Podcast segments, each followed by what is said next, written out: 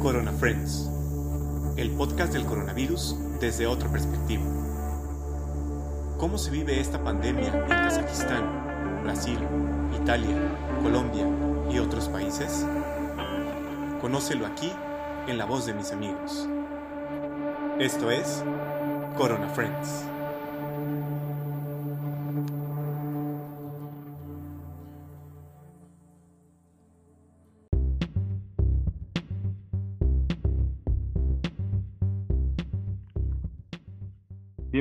Su primer episodio de Corona Friends, el podcast donde estaré hablando con diferentes amigos alrededor del mundo. Y pues en esta ocasión vamos a empezar, nos fuimos hasta el extremo, bueno, uno de los extremos del mundo y uno de los países que, que poco se habla, que poco hemos escuchado de este lado de, de México. Y el día de hoy me acompaña mi amigo Alejandro. Alejandro, ¿cómo estás y desde dónde te contactas? Pues este, muy buenos días. Eh, pues he estado muy bien, gracias por contactarme.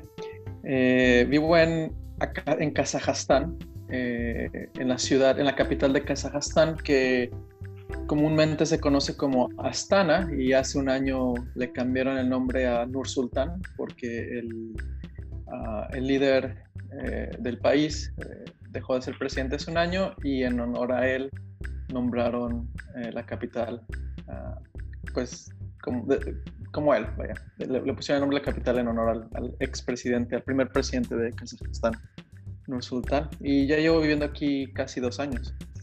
Dos años, ¿y qué, qué, qué hace un mexicano tan lejos? ¿Qué hace por allá? eh, pues realmente siento que fue un poco de accidente porque yo eh, estudié pues creo que, no sé si estuviste con nosotros, yo estudié un poco, estudiamos lo que fue filosofía y luego regresando a México decidí entrar a la escuela de enfermería, quería estudiar algo relacionado con la salud y lo más práctico para mí era enfermería. Pero eh, para pagar la carrera pues estuve dando clases de, de, idiomas y en una de esas este, pues me buscaron desde Rusia y, y luego en Polonia y ahora pues aquí terminé trabajando dando clases este, de idiomas en, en Kazajstán. Órale, órale, eso está chido. Y digo, a, hablando y ahorita que estamos en este tema del coronavirus, que todo el mundo anda ya recluido en sus casas y, y pues viendo a ver qué hace, ¿cómo, cómo es el panorama? Eh, ¿Cómo lo ves tú el panorama ya? Digo, sobre todo porque estás en un país que tiene frontera con Rusia y con China, que fue donde comenzó todo. ¿Cómo les llegó la información y cómo están viviéndolo ahorita? Uh, bueno, sí, eh, tenemos frontera con, con, China. Yo vivo como un día y medio de China, pero hay ciudades importantes como la ciudad de Almaty, que fue la capital hasta 1997, 99, no recuerdo cuándo dejó de ser capital. Eh, está Almaty o Usk-Kaminokorsk en, en el noroeste de, del país. Ellos se encuentran como a seis horas de China y claro que tenemos pueblos que son frontera con ellos. Ahora, eh, mi percepción es que no hay mucha comunicación con China, dado que eh, Kazajstán fue parte de la Unión Soviética. Entonces, la mayoría de los negocios son eh, dirigidos con Rusia. De hecho, uno de los idiomas oficiales sigue siendo el ruso y es muy común hablar en ruso más que kazajo. Entonces la comunicación, migración entre Kazajstán y China no es mucha, aunque sí hay varios kazajos que, son de China. Sin embargo, no es tan pronunciada. Eh, ahora, cuando inició todo, pues también se veía como algo lejano, como algo que pasa en China, principalmente en Wuhan. Pero eh, el presidente de Rusia lo primero que hizo fue cerrar todos los vuelos con China, si no es que la mayoría de los vuelos con China. Y yo creo que okay. esa medida, sí, a donde va Rusia, generalmente Asia Central sigue y también los vuelos se cancelaron, fue lo primero que se hizo. Yo creo que esa medida amortiguó muchísimo eh, la propagación, siendo que uh -huh. otros países no hicieron eso. Y hasta hace un mes no había casos. Eh, coronavirus. Yo siento que los casos fueron traídos por el oeste, irónicamente. Uh, okay. tuvieron que venir de, Europa o de Estados Unidos porque hay mucha gente que viaja a Europa desde acá. Eh, entonces siento que, de allá vienen. Ahora, eh, los, los, primeros casos surgieron hace dos o tres semanas. Había como 10 casos y declararon, cancelaron las escuelas, ¿no? Entonces, clases, los chicos salieron de vacaciones antes y eso creó un, un dominó. Este, yo que trabajo dando clases, los padres ya no querían mandar a sus hijos a, a nuestro centro de idiomas, siendo que nosotros sí podíamos operar legalmente. Entonces, pues como todos nos fuimos a, a clases en línea y paulatinamente negocios empezaron a cerrar sus puertas hasta hace dos semanas cuando se declaró una cuarentena pues tal como es. Nadie, no puedes ir a, restaurantes, están cerrados los, los bares, eh, los negocios están cerrados, etc. Entonces solo tiendas, eh, hospitales, clínicas y pues eh, restaurantes funcionan, pero solo por, por domicilio, órdenes a domicilio. O sea que la, la, reacción fue casi, casi inmediata, ¿no? Porque me estoy diciendo que son el número de personas contagiadas fue muy bajo para que empezaran a tomar medidas. Sí, oficialmente hasta, si no mal recuerdo, el 12, 13 de marzo no había ningún, ningún contagiado. Eh, fue en esos días que hubo un contagiado y pero ya yo siento que ya se tenían preparada la, la, cuarentena. Fue justo después de que Donald Trump cancelara los vuelos con, con Europa. Eh, justo en esa semana fue cuando empezaron a... fue, fue, justo en esa semana cuando las escuelas cerraron por, por ley. Ah, actualmente tenemos muy pocos casos, tenemos eh, casi 700 casos, entonces relativamente no son muchos. Y a mí me sorprende, pues tú sabes mejor, en México, lo que he visto y, me han platicado, siento que en México no, por lo menos por parte del gobierno, la respuesta no ha sido muy, muy seria y eso, en lo personal, como alguien que practicó una ciencia de la salud, me preocupa un poco que el gobierno no haya tomado ciertas medidas rápidas. Sí, y, justo eso es lo que te iba, iba, te iba a preguntar, ¿cómo es que llegan las noticias allá de, de México y cómo es que o sea, me imagino que tú ves las noticias que vienen de, medios mexicanos, pero también los que hay allá. ¿En algún momento hablan de cómo se está haciendo acá y cómo, cómo es la percepción de, esas medidas? Te voy a ser muy sincero, eh, casi noticias no veo, yo, o sea, casi todo lo veo por YouTube y aunque sí veo varios medios, eh, no, no siento que se cubra mucho eh, nuestro país eh, desde acá porque realmente no hay mucha, mucha comunicación. Sí se cubre lo que vendría siendo Rusia y Estados Unidos, pero siento que ahora pues Italia, España y Estados Unidos son los que están, y China, son los que han estado robándose todo el, el ¿cómo se dice? Pues el escenario, ¿no? Sí, Entonces, México no ha pasado un plano, pero no me extrañaría que pronto México salga en las noticias por, por cómo se está llevando la situación allá. Sí, porque se, espera, bueno, lo que nosotros sabemos acá, se espera que a finales de, de, abril, principios de mayo, es que sea el aumento mayor, porque actualmente, pues, eh, quieras o no, estamos de vacaciones, Semana Santa es esta, viene la de Pascua, que pues muchas personas en algunos momentos dejan de trabajar, pero se espera que pasando esto y que ya ha pasado prácticamente tres semanas, pues las actividades o la gente que necesita trabajar regrese a trabajar y sea el mayor número, o sea, que sea la cúspide de, los contagios. Entonces, yo creo que ahí es cuando ya nos vamos a poner en el, en el ojo del, del mundo, como ahorita está Estados Unidos, ¿no? Sí. Oye, hablando... Sí, dime, dime. No, no, adelante. Adelante, no. Ok, es que estaba hablando de que ya están ustedes también en esta parte de la cuarentena en donde solamente hay algunos negocios abiertos. ¿Cómo han sido las medidas eh, o, cómo actúa el gobierno actual allá de, de extremo, digamos? O sea, de que sí te dejan salir de tu casa, hay policías, te avisan o hay libre. Aquí estamos todavía en libre tránsito. Es decir, si yo necesito ir mañana al Super Bowl y no pasa nada, solamente con las medidas este, generales, pero no sé cómo, cómo está ya actualmente. Bueno, eh, lo que sí, eh, platicando con amigos en México, la, gran diferencia es que aquí sí hay una presencia legal. Eh, por ejemplo, en los primeros días de cuarentena, que era un poco más suave, pues sí había gente en el parque, por ejemplo. Y es normal porque la gente, pues, estar encerrados tanto tiempo, querían salir al parque, ¿no? Después de tres, cuatro días, el parque lo cerraron y eh, bajo pena de multa o, eh, cárcel. ahora, si quieres ir a la tienda, está bien, no hay ningún problema. Eh, yo, por lo menos una vez cada dos días, estoy saliendo a comprar algo que se necesite, ¿no? por ejemplo, el agua o el pan, lo que sea. Pero si hay policías rondando por la ciudad, un día sí me tocó ver un policía darle una multa a un señor, estaba preguntando dónde vivía, qué hacía.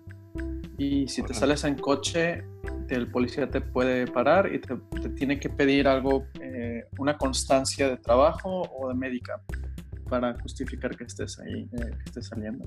Entonces hay puntos porque hay, la ciudad de cuenta que está dividida por, el, por un río entonces, cuando cruzas de un lado a otro, ahí hay retenes y la policía te, te, va parando y preguntando dónde vas y por qué vas a dónde vas. Este, entonces, hay una presencia legal fuerte. En otros pueblos más pequeños, lo que me han dicho, como en Semipalatins, uh, les están dando boletitos. Entonces, cada familia tiene dos boletos y solo una persona puede salir. Cuando sales, el policía te pide el boleto, se lo das y te regresas a tu casa. Y se lo dan cada cuatro días. O sea, cada dos días una persona de la casa puede salir. Es un poco más, sí, está más, más controlado por allá. Sí. Este, sí. Entonces, y, lo que me han dicho en México, pues no, no hay multa, no hay nada. O sea, en teoría puedes ir a la, a la calle y no nadie te pide nada. Sí, no, acá, acá acaban de poner algunos, aquí en Jalisco, que es donde yo estoy, eh, acaban de poner unos cercos sanitarios que le llaman en las salidas de la ciudad, pero porque son vacaciones y la, la verdad es que mucha gente no se lo ha tomado muy en serio. Como aquí cerca hay pueblitos que tienen cabañas, cosas así, muchas personas este, quisieron salir o sí salieron, la verdad es que algunos sí salieron y los cercos sanitarios lo único que hacen es revisar eh, que no tengas temperatura alta y si estás bien pues te dejan pasar, pero pues sigue siendo lo mismo, ¿no? O sea, si eres asintomático pues ni cuenta se van a dar, pero pero bueno, así están las cosas acá y, y, es, es, lo, es, lo, bueno de, de esta interacción. Cómo, o sea, hasta esa parte se me hizo muy interesante de los papelitos que, que la verdad es que sí está, parece un poco extremo, pero la neta es que creo que sí va a ayudar mucho.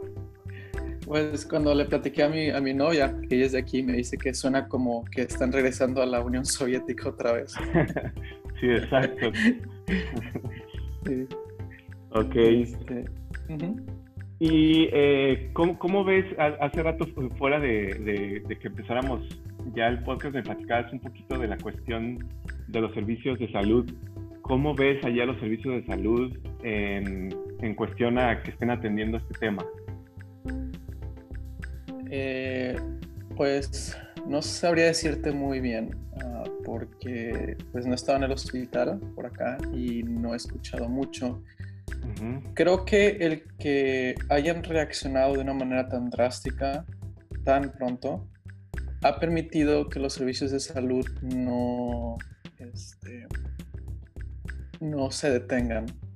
Mm. Entonces, como en otros lugares, eh, como en Estados Unidos, que al parecer tenían inclusive camas en, el jardín, etcétera, ¿no?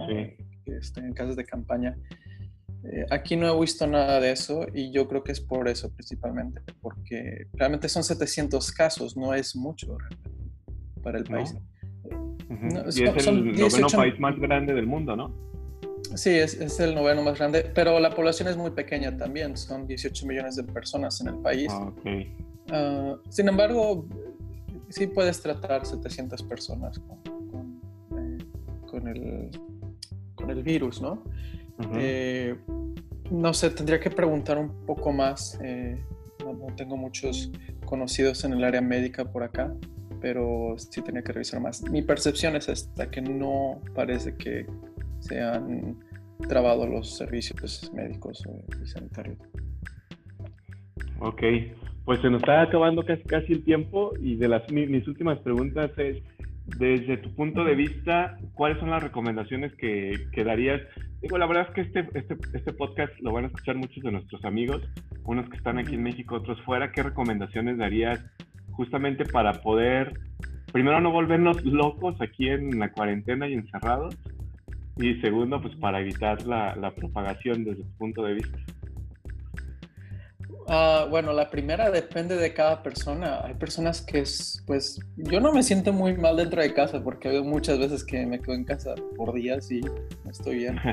Este, lo que sí es eh, buscar la forma de hacer ejercicio.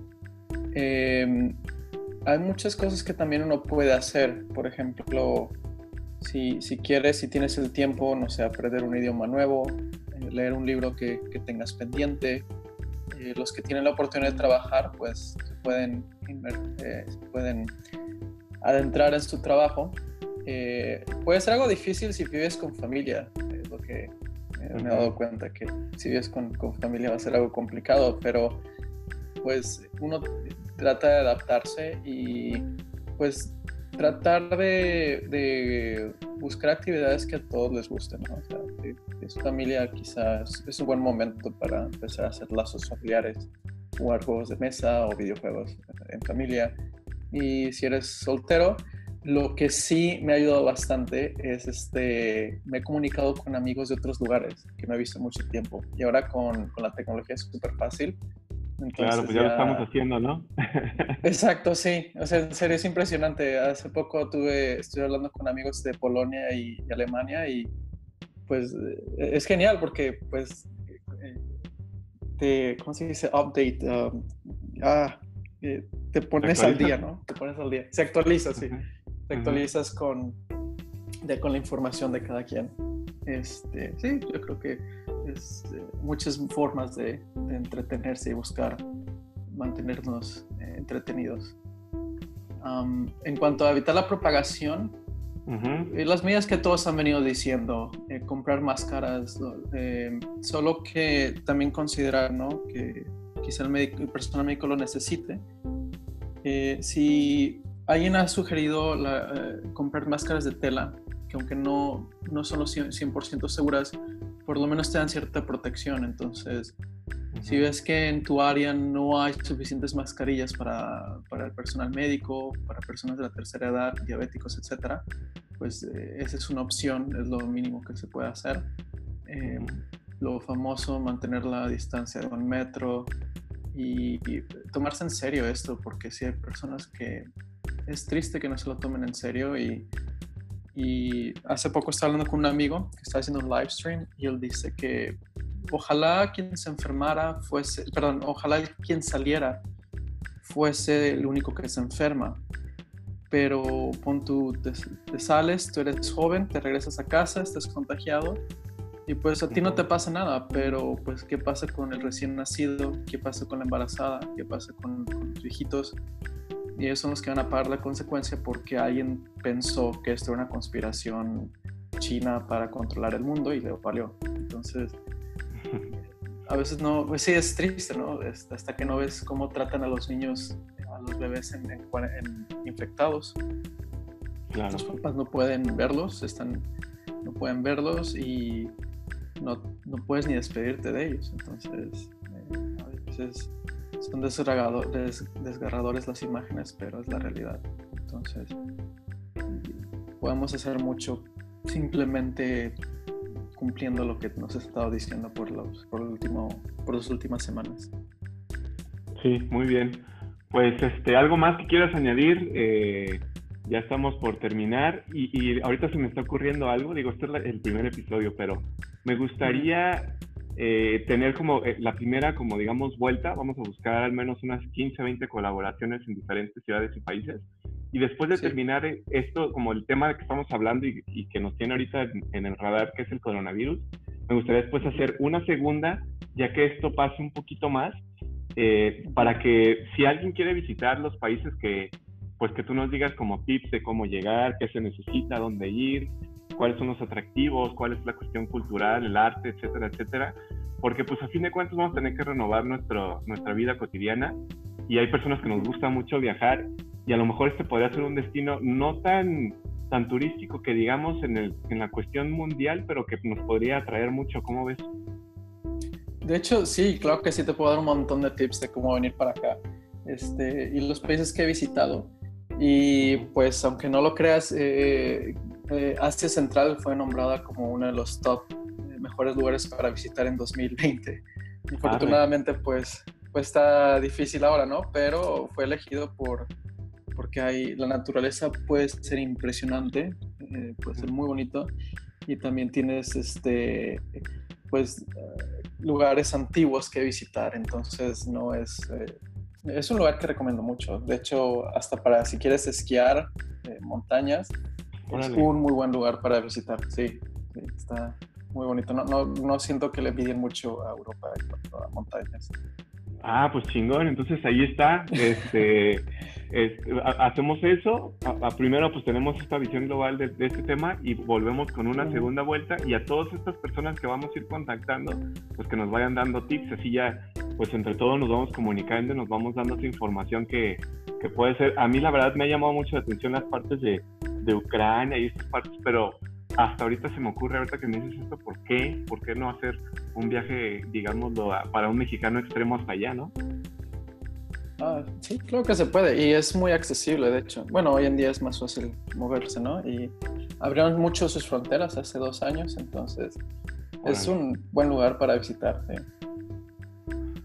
Pues sí, entonces en eso quedamos. Este, eh, aprovechando eh, este podcast, pues eh, si tienen alguien que, algún conocido que quiera pues darnos su opinión como, de cómo está viviendo esta pandemia en su país en su estado, en su ciudad, pues ahí nos dejan sus comentarios, ya sea aquí o en, en donde lo vamos a publicar. Y pues te vamos a contactar a lo mejor dentro de, no sé, un mes o no sé cuánto. Esperemos que esto pase rápido para tener este segundo podcast esta segunda vuelta y nos hables un poquito más de la ciudad en la que estás. ¿Te late? Claro que sí, estaría honrado de, volver a, participar en el podcast. Listo, pues muchísimas gracias Alejandro desde Kazajstán. Eh, nos vemos en el siguiente episodio, ya veremos a dónde vamos. Por ahí estoy viendo a, algunos amigos que estén en Israel o en, en Brasil. Pero bueno, ya cada, cada episodio tendrá su peculiaridad. Muchísimas gracias, Alejandro. Nos escuchamos después. Por nada. Claro que sí. Seguimos después platicando. Hasta luego. Hasta luego. Soy Ernesto Ruelas. Si te gustó, comparte la liga en WhatsApp, Facebook y tus demás redes sociales. Nos escuchamos en el próximo episodio. Corona Friends, el podcast del coronavirus desde otra perspectiva. ¿Cómo se vive esta pandemia en Kazajistán, Brasil, Italia, Colombia y otros países? Conócelo aquí en la voz de mis amigos. Esto es Corona Friends.